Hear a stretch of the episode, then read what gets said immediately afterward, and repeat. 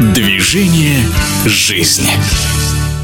В Москве завершился двухдневный турнир по теннису в рамках корпоративной бизнес-лиги «Трудовые резервы», где приняла участие сборная команда БРД. На корты в Сокольниках вышли свыше 100 спортсменов со всей России, которые соревновались за медали в девяти номинациях. По итогам турнира теннисисты сборной БРД стали обладателями шести наград различного достоинства. Особо отметим Светлану Чеснокову, «Газпром нефть. Цифровые решения», которая завоевала сразу два золота в категории «Мастерс» среди женщин, а также в миксте золотого плей плей-офф в паре с Рустемом Назаровым «Газпром нефть» за Полярье. Сам же Рустем добавил к этому бронзу в мужском одиночном разряде категории «Мастерс». Надо сказать, что в сборной различных компаний был отбор очень серьезный и многоступенчатый. Светлана Чеснокова рассказывает о том, как обстоят дела с корпоративным спортом в компании «Газпром нефть. Цифровые решения» в Санкт-Петербурге. У нас э, в Питере активно развивается сообщество теннисистов, и мы проводим в городе соревнования, но все в рамках Питера, да. В ноябре проводился турнир первый в Тюмени. Туда уже приехали команды из различных дочерних обществ, то есть из различных городов, там Томск, Питер, Москва, Екатеринбург. То есть очень много людей приезжало. И большой теннис вот только-только развивается. И очень здорово, что активно стал развиваться. За последний год э, очень много турниров, команды формируются, да, начинают больше тренироваться, а значит повышается уровень. И вместе с тем повышается и спортивный интерес, когда конкуренция растет. Работающий в компании «Газпром нефть» за полярье Рустем Назаров об отборочном турнире, который прошел в Тюмени. Собралось порядка 100 участников. Здесь был недавно открыт отличный теннисный центр «Лидер», в котором все условия созданы. Коллеги показали хороший теннис, как я считаю, получили удовольствие. И лучшие были отобраны в сборную команду БРД, которая приехала в Москву, чтобы принять участие в турнире Рустем Назаров об этих престижных соревнованиях. Турнир «Трудовые резервы»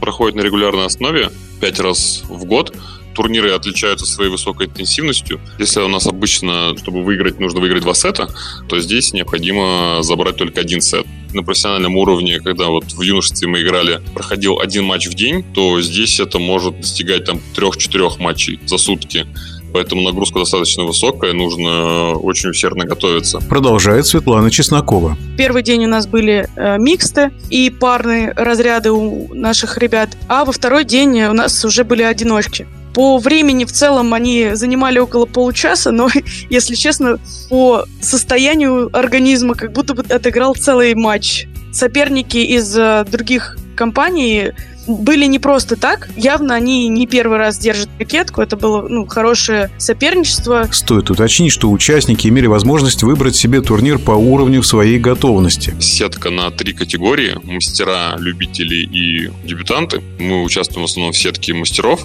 Там представлены скорее кандидаты в мастера спорта. Мастеров спорта, э, увы или к счастью, не допускают.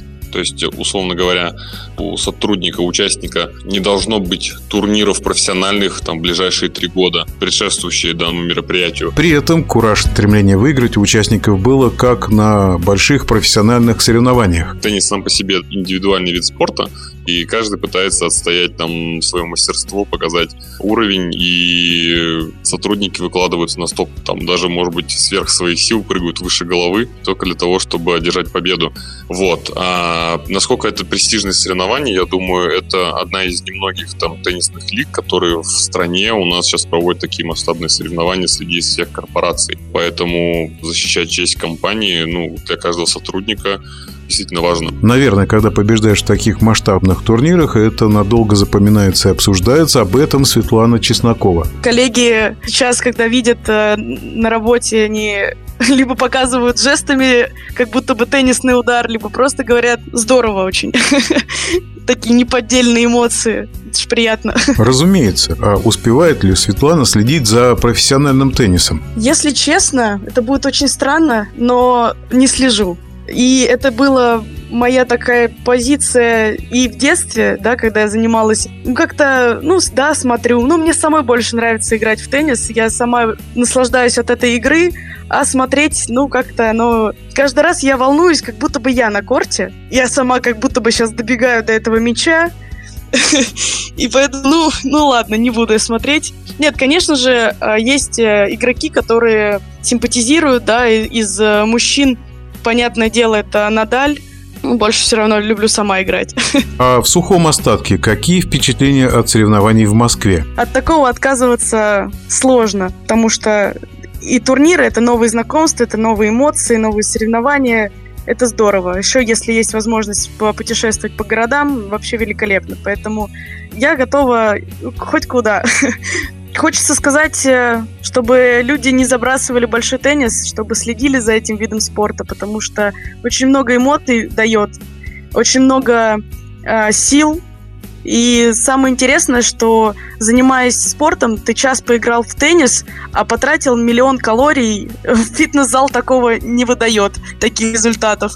Если это кто-то смотрит за колоражем и следит за своим э, состоянием. Вот такой совет. Спасибо за участие в подкасте. Победителем теннисного турнира «Корпоративный бизнес Лиги Трудовые резервы», участникам сборной проекта «Культура и спорт БРД» Светлане Чесноковой и Рустему Назарову.